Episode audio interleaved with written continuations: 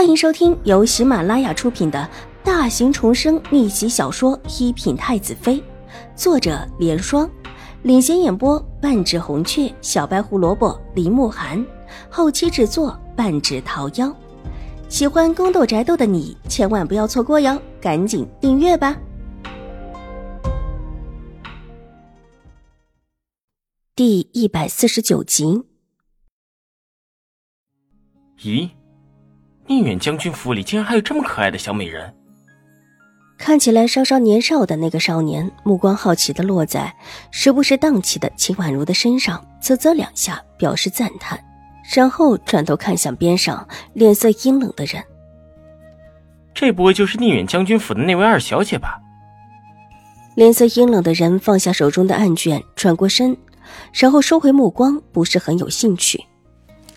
宁远将军府就两个女儿，这个这么小，应当是的吧？不会是大的吧？听说这个大的长得可漂亮了，惹了这边的江知府的大儿子不说，还跟狄言有一腿。狄言最喜欢的就是美人，怎么看这小美人都称得上一个美人。若待得长大，可就是一个倾国倾城的大美人了。少年似乎是想到了什么好事，哈哈大笑了起来。毫不犹豫的让狄言谢了个底。他们到江州也有两天了，有些事情也已经打听清楚。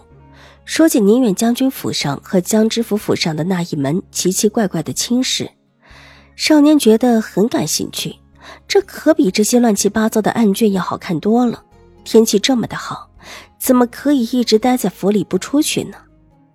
看看人家深闺的少女都知道当个秋千玩玩。而他们偏偏就待在这儿，真的是越想越无聊。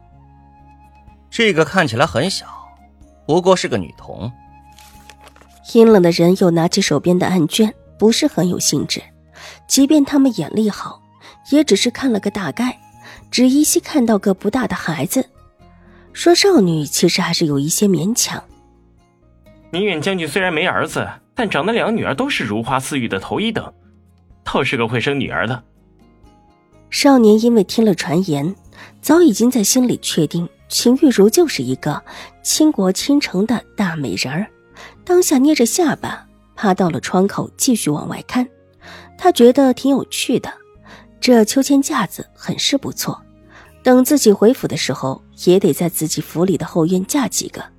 啥时候其他人得了空了，还可以一起过来玩玩。甚至还能够组织个比赛什么的。大哥，我们什么时候回去啊？少年觉得这两天在江州也没什么劲，想回去了。回过头看了看他满目阴冷的大哥，不耐烦的道：“明天走。”他放下手中的案卷，捏了捏自己的额头，他的脸色看起来也不太好。仔细看时，其实也不是真的是眉目生来阴冷。不过是因为脸色不好，再加上脸上除了冷意就只有冷意，才使得他这个人看起来多了几分阴冷。这么快，太好了！我们不找楚留臣了吗？少年惊喜的回头，说实话，这江州啊，真没什么好玩的，倒是不如早早的回京了。应当是回去了吧？他身子往后一靠。闭着眼睛靠到椅子上面，得到的消息并不多，似乎是早早离开的，但又似乎是这两天才离开，一时间很难叫人掌握他的踪迹。那太好了，我们还是回京去吧，京城里多的是机会，我们干嘛要到江州来啊？少年虽然是在嘟囔着，但是看起来心情很不错，脸上一个大大的笑容。目光又转向了窗外的那一抹身影。大哥，宁远将军也要调回京了。应当就是最近就要回京。他点点头，扯了扯唇角。他似乎是不会笑的，这扯了扯唇角，看起来也没有多少笑意。那他的两个女儿就会一起回京喽？他这小女儿看起来倒是一个活泼的，挺不错。你想干什么？宁远将军可是父皇看好的人，你别轻举妄动。我我想干什么？我还能干什么？我就是觉得这小丫头挺好玩的，看看这秋千荡的可真不赖。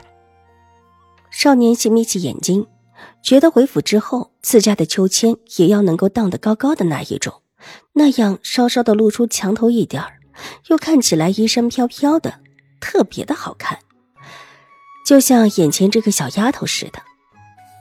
大哥，你有没有大红的衣袍？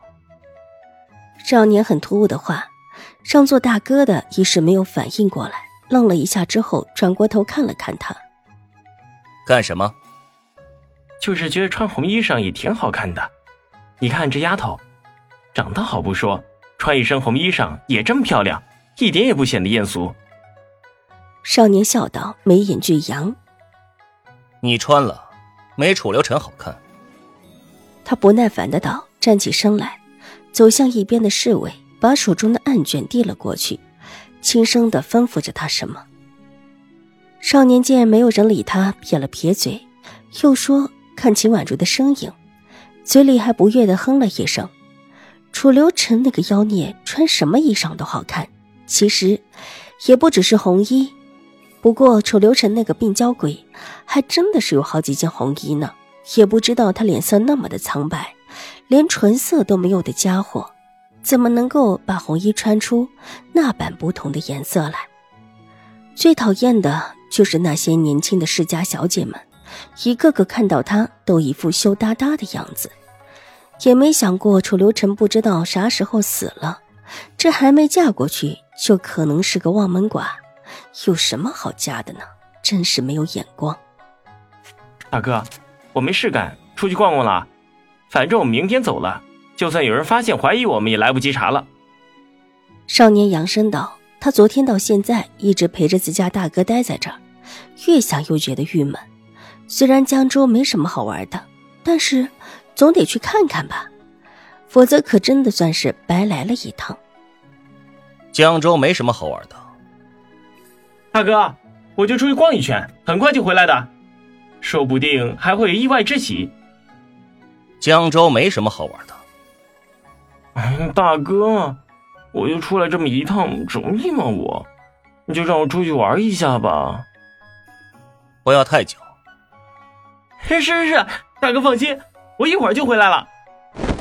少年从窗口下来，一溜烟的往楼下而去。好不容易大哥答应了，还不快一点？等一会儿大哥可就不一定会放自己走了。本集播讲完毕，下集更精彩，千万不要错过哟。